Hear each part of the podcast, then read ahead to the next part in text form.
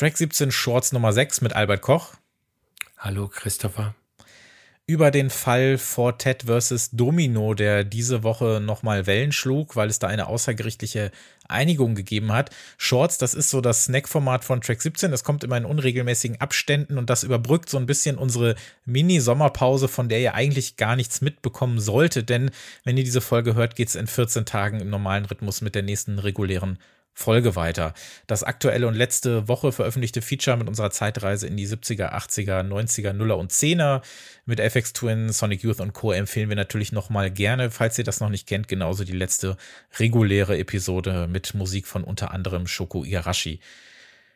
Fortet hat gewonnen, kann man so sagen, wenngleich das Urteil ja keines ist, sondern eher eine außergerichtliche Nummer. Ähm, das ist aber trotzdem eine relativ große Sache, würde ich mal so behaupten. Es ging um viel Geld, 56.000 Pfund, also circa 65.000 Euro muss sein Ex-Label Domino an ihn zahlen und in Zukunft auch zu 50 Prozent an den Einnahmen am Streaming- und Download-Geschäft äh, seiner in den Nullern auf Domino veröffentlichten Platten beteiligen. Was war denn so genau der Grund für diesen Rechtsstreit, beziehungsweise worum ging es und wann fing das an? Kannst du das vielleicht noch mal ein bisschen erklären? Ja, also Fortet ist ja neben Actress der wahrscheinlich am zweitmeisten genamedroppte Künstler das in stimmt, ja. 17. Ähm, deswegen der, trifft sich das auch gut, dass jetzt diese außergerichtliche Einigung gekommen ist. Ähm, Fortet hat seine ersten vier Alben sogar, aber es ging in dem Fall um die ersten drei, ähm, bei Domino veröffentlicht. Und äh, Domino ist ein respektables, mittelgroßes Indie-Label aus London. Und äh, seit Dezember 2020 war ein Gerichtsprozess im Gang, von dem aber niemand was gewusst hat. Äh, also der ist, das ist nicht nach außen gedrungen, bei dem Fortet einen höheren Anteil an den Einnahmen aus Streaming und digitalen äh, äh Downloads gefordert hat. Er wollte 50 Prozent haben und äh, Domino hat irgendwie einen, einen Bruchteil davon bezahlt. Und äh, Fortet hat argumentiert, dass Anfang der Nullerjahre, ich glaube 2001 hat er seinen Vertrag unterschrieben, mhm.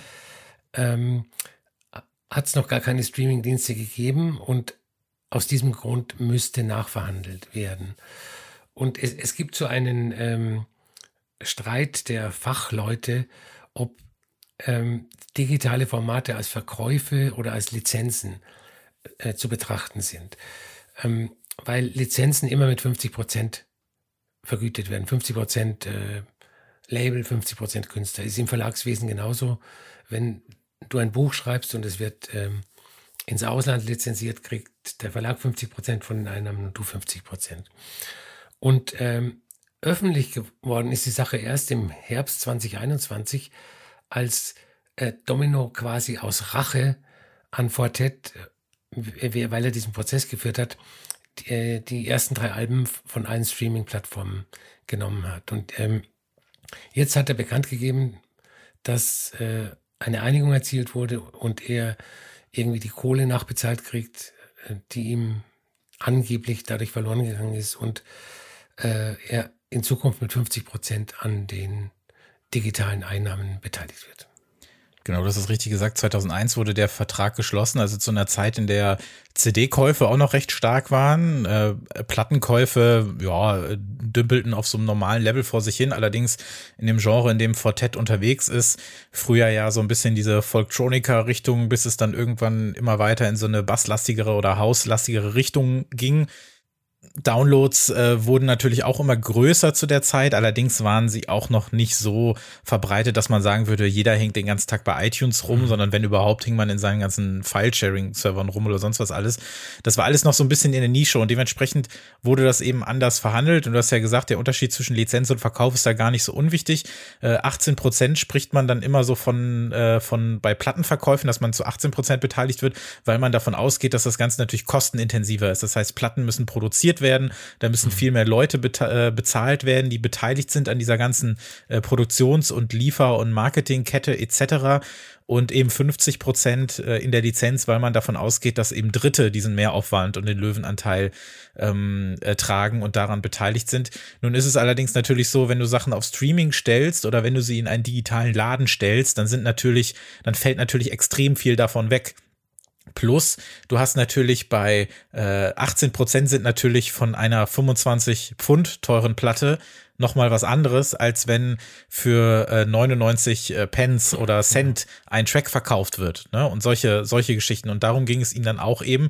Und weil natürlich dieser 20 Jahre alte Vertrag äh, nicht wiedergibt, äh, wie zum Beispiel jetzt Musik gehört wird. Fortet wird immer noch seine Platten verkaufen, auch äh, ganz ordentlich über sein eigenes Label Text, durch das er natürlich äh, 100 Prozent äh, an dem Ganzen äh, verdienen kann, abzüglich äh, der, der eigenen Kosten. Aber das ist natürlich äh, schon was anderes, was die Verbreitung von Streaming angeht und was den, was den großen Anteil von Streaming angeht. Ich glaube, äh, MP3 oder, oder selbst auch Wave oder Fleck-Verkäufe, die dürften auch lange, lange nicht mehr auf so einem hohen Level sein, wie vielleicht noch zwischendurch. Das wird alles vom Streaming abgelöst worden sein. Aber ja, und ihm ging es dann um die Differenz. Also das muss man vielleicht bei diesen 56.000 Pfund oder 65.000 Euro so ein bisschen bedenken. Es geht um einen ähm, relativ klar abgesteckten Zeitraum, einige Jahre. Und diese ähm, 65.000 Euro sind dann die Differenz zwischen den 18 und 50 Prozent, die er eingefordert hat über diesen Zeitraum für diese Platten, die über Domino veröffentlicht wurden und wie du auch richtig gesagt hast, zwischendurch sogar vom Streaming runtergenommen wurden, was eine sehr abenteuerliche und auch nicht besonders erwachsene Art ist, damit umzugehen, oder? Hm. Das war, ja, das war so eine billige Retourkutsche. Ähm, ich, was ich ein bisschen seltsam finde, ist, habe ich irgendwo gelesen, dass ähm, Domino sich ähm, vorher schon dazu geäußert hat und gemeint hat, dass sie Fortet angeboten hätten, ihm diese äh, 65.000 Euro oder 76.000 Pfund zu zahlen und ihm entgegen kommen würden und er darauf nicht reagiert hat und er das auch nicht in, in seinen Social Media Posts ähm, mhm. angesprochen hat. Das fand ich ein bisschen komisch, weil ich tue mir dann immer schwer zu sagen, Domino sind die Bösen und Fortet ist der Gute. Ich, ähm, man hat halt nur die Draufsicht von draußen ja, trotzdem interessant, dass Domino sich da sehr bedeckt hält und auch im Rahmen dessen ja nichts offiziell kommuniziert hat. Ähm, vielleicht eben nicht ganz unwichtig zu sagen, dass es jetzt kein äh, Urteil in dem Sinne ist, sondern dass sie sich eben außergerichtlich geeinigt haben. Aufgrund der außergerichtlichen Einigung ist es dann natürlich auch so, dass, ähm, also hätte Fortet dann verloren, hätte er auch die Gerichtskosten zahlen müssen. Äh, so liegt es ja jetzt äh, an Domino, ne? Dass, äh, dass ja. die das übernehmen, genau. Und äh, ja, die Frage ist, wird da noch was kommen von Domino? Die Frage ist natürlich auch, wie verhält es sich mit den anderen MusikerInnen, die dort jetzt auf dem Label ähm, unter Vertrag stehen? Wie sehen die Verträge aus? Viele der MusikerInnen, die dort sind, sind ja auch noch nicht so lange da. Wenn ich jetzt an Leute wie Tirsa oder Sorry denken, die natürlich angefangen haben zu veröffentlichen, als äh, die Vermarktung und das Streaming über das Internet natürlich schon eine wesentlich größere Rolle gespielt haben. Die Frage ist ja, wer hat denn dann auch noch solche alten Verträge? Ähm, wie sind die Rechte, das nachzuverhandeln? Was erwartest du jetzt in Zukunft? Äh, wird es da mehrere solcher Fälle geben, dass MusikerInnen versuchen, äh, diese Verträge rückwirkend äh, zu ändern, beziehungsweise sich da was auszahlen zu lassen? Welche Auswirkungen wird das haben, deiner Meinung nach? Hm, ich sage mal so, ähm, wenn es ein Urteil gewesen wäre äh, gegen Domino. Also ein rechtskräftiges, äh, hochrichterliches Urteil. Dann hätte das wahrscheinlich eine Welle von Prozessen ausgelöst, weil man das dann als, weil man das dann als äh, Präzedenzfall äh, hergenommen hätte. Ja. So ist es aber von der Wirkung auch nicht schlecht. Jetzt stell dir mal vor, es gibt noch zwei, drei Domino-Bands, ähm, die auch solche Verträge haben und raus wollen, die können ja jetzt auch vor Gericht gehen. Und ich glaube nicht, dass Domino Lust hätte, jetzt noch drei weitere Jahre mit irgendwelchen Prozessen zu verbringen. Also ich glaube schon, dass es eine Wirkung hat nach außen, aber natürlich ähm, hätte das ein richtiges Urteil eine größere Wirkung gehabt. Ja, oder auch nicht nur bei Domino, ne? Das ist ja dann, es wird schon interessant äh, sein, das zu verfolgen, ob da andere nachziehen, auch auf anderen Labels. Das muss man natürlich sagen.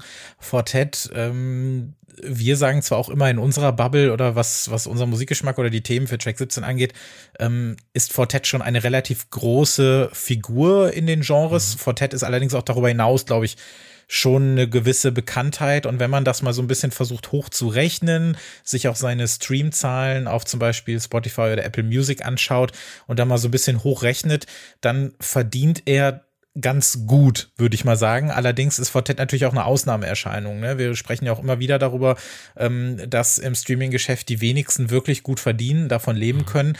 Und äh, diese viel zitierten 0,003 äh, Euro bei, äh, bei Spotify zum Beispiel, das ist natürlich ein Thema. Und wir dürfen dann auch nicht vergessen, dass ähm, bei diesen ganzen äh, Verhandlungen und bei den Lizenzierungen, Abgaben, wie auch immer, ja die Labels am Ende die Verhandlungen mit den Streamingdiensten führen und die nicht im Namen der MusikerInnen geführt werden, sondern eigentlich eher im mhm. Namen des Labels. Und deshalb ähm, profitieren beide Parteien voneinander, aber die MusikerInnen eben eher nicht. Und äh, Fortet wollte ja auch die Masterbänder haben aus, äh, beziehungsweise äh, den, den Platten zugehörig, die er dort veröffentlicht hat. Die hat er aber nicht gekriegt, ne? Ähm, ja, und das finde ich ist die eigentliche Wurzel des Übels. Äh, der Vertrag, den Fortet 2001 mit Domino geschlossen hat, hat offensichtlich dem Label auf immer und ewig das Copyright an seinen Alben zugesichert. Jetzt kann man sagen, er war damals noch relativ jung. Er, das Textlabel äh, gab es auch schon. Da hat er seine 12 Inches veröffentlicht. Er hat sich gefreut, dass er auf einem größeren Indie seine Alben veröffentlicht und da war es ihm egal. Ja. Und ähm, er wäre heute wahrscheinlich schlauer und würde, würde darauf achten, dass das Copyright nach einiger Zeit an ihn zurückgeht, weil er kann, er könnte diese Alben jetzt auch nicht re-releasen. Das, das kann nur äh, Domino machen dann warten wir doch einfach auf die äh, Taylor Swift-like äh, Kieran Hepton-Versions äh, seiner, seiner anderen Alben. Das wäre vielleicht nochmal so ein Power-Move oder so. Äh, das, Version, ja. Genau, das, äh, das könnte ich mir ganz gut vorstellen. Ähm, worauf ich gerade eigentlich auch hinaus wollte, ist, äh, als wir über die, die Größe und die Bedeutung des Musikers Kieran Hepton bzw. Fortet gesprochen haben, ist natürlich, dass man ja auch eine gewisse Größe erreichen muss, eigentlich als, als Musikerin, um ähm, sich dann in einen solchen Streit zu begeben. Ich musste, auch wenn es nichts miteinander zu tun hat, auch an äh, Radiohead in Rainbows denken, 2007, die natürlich auch dieses Bezahl so viel du willst Modell, äh, was natürlich viel diskutiert war, sich leisten konnten weil sie eben natürlich äh, stinkreich äh, sind, waren und äh, dann eben sowas auch versuchen konnten. Natürlich hätte auch Fortet dieser Prozess sehr teuer zu stehen sein können. Allerdings muss man auch sagen, das kann nicht jeder machen, ne? Na, ich glaube, das können sich die, die wenigsten leisten. Also, äh, wie du ganz äh, zu Recht gesagt hast, Fortet, ich weiß nicht, ob er Millionär ist, aber ich glaube, dass er sehr gut äh, leben kann von, von seiner Musik, also von seinen Auftritten und von seinen Verkäufen, jetzt auch von seinen gestreamten Songs. Aber ähm, wenn, wenn du über zwei Jahre oder anderthalb Jahre ähm, einen Anwalt beschäftigst, das geht in die, in die Zehntausende Euro. Also, und wenn ich, wenn ich mir vorstelle, eine Band, die gerade am Anfang ist, die erstes Album veröffentlicht hat, ähm, die kann ja davon wahrscheinlich auch nicht leben. Die haben wahrscheinlich trotzdem alle noch ne Nebenjobs. Und äh, für die wäre der Prozess das Ende der, der Karriere wahrscheinlich. Es geht also auch so ein bisschen ums Prinzip vielleicht, ne? Also natürlich ja. auch ums Geld, aber äh, ja, also auf der, in, auf dem Level hat er gewonnen, was die Master angeht, eben nicht, wie wir das gesagt haben. Glaubst du, dass jetzt mehr Leute so ein bisschen sensibilisiert werden dafür, was so diese Streaming-Geschichten angeht, oder darf man sich da keine Illusionen machen, weil ein Großteil äh, eben nicht in dieser Bubble ist und sich damit beschäftigt? Ich glaube, da, da darf man sich keine Illusionen machen. Also Streaming ist irgendwie so, dass, dass äh, der, der, der kostenlos vor die Füße geworfene Fleischfetzen, die man dann isst, weil man ihn umsonst bekommt. Und ich glaube, dass sich die wenigsten, die äh, Musik streamen, über die Bezahlung der KünstlerInnen ihre Gedanken machen. Ja, meine Hoffnung ist, dass das ein kleiner Schritt nach dem anderen jetzt durch, durch solche Themen und Geschichten getan wird um vielleicht doch mal grundsätzlich ein bisschen was zu ändern. Aber ich sehe es ehrlich gesagt leider ein bisschen wie du. Ich glaube, das ist ein Tropfen auf dem heißen Stein. Das werden eher so individuelle Geschichten sein, ob sich an diesem ganzen Markt was ändern wird und wer letztlich richtig dafür verantwortlich ist. Sind es die Labels? Äh, sind es die äh, Streamingdienste selbst? Sind es vielleicht auch die KonsumentInnen, die eben sagen, wir wollen alles möglichst billig haben und uns interessiert das nicht so. Ähm, das ist natürlich wieder ein anderes Thema. Aber auf dieser kleinen Ebene, beziehungsweise für sich hat Fortet jetzt gewonnen, wenngleich es eben ein außergerichtliches Urteil ist. Der hat 65.000 Euro zugesprochen bekommen über sein Ex-Label Domino für die in den Nullerjahren dort veröffentlichten Platten als Differenz zwischen den 18 und 50 Prozent, äh, die er dort äh, ausgezahlt bekommen wollte. Das war Track 17 Shorts Nummer 6. Ihr könnt uns gerne schreiben, was ihr von dem Thema haltet, wie ihr es mit dem Streaming haltet, ob das vielleicht auch für euch so ein bisschen was auslöst. Und ansonsten hören wir uns dann in 14 Tagen mit der nächsten normalen Folge wieder. Tschüss. Tschüss.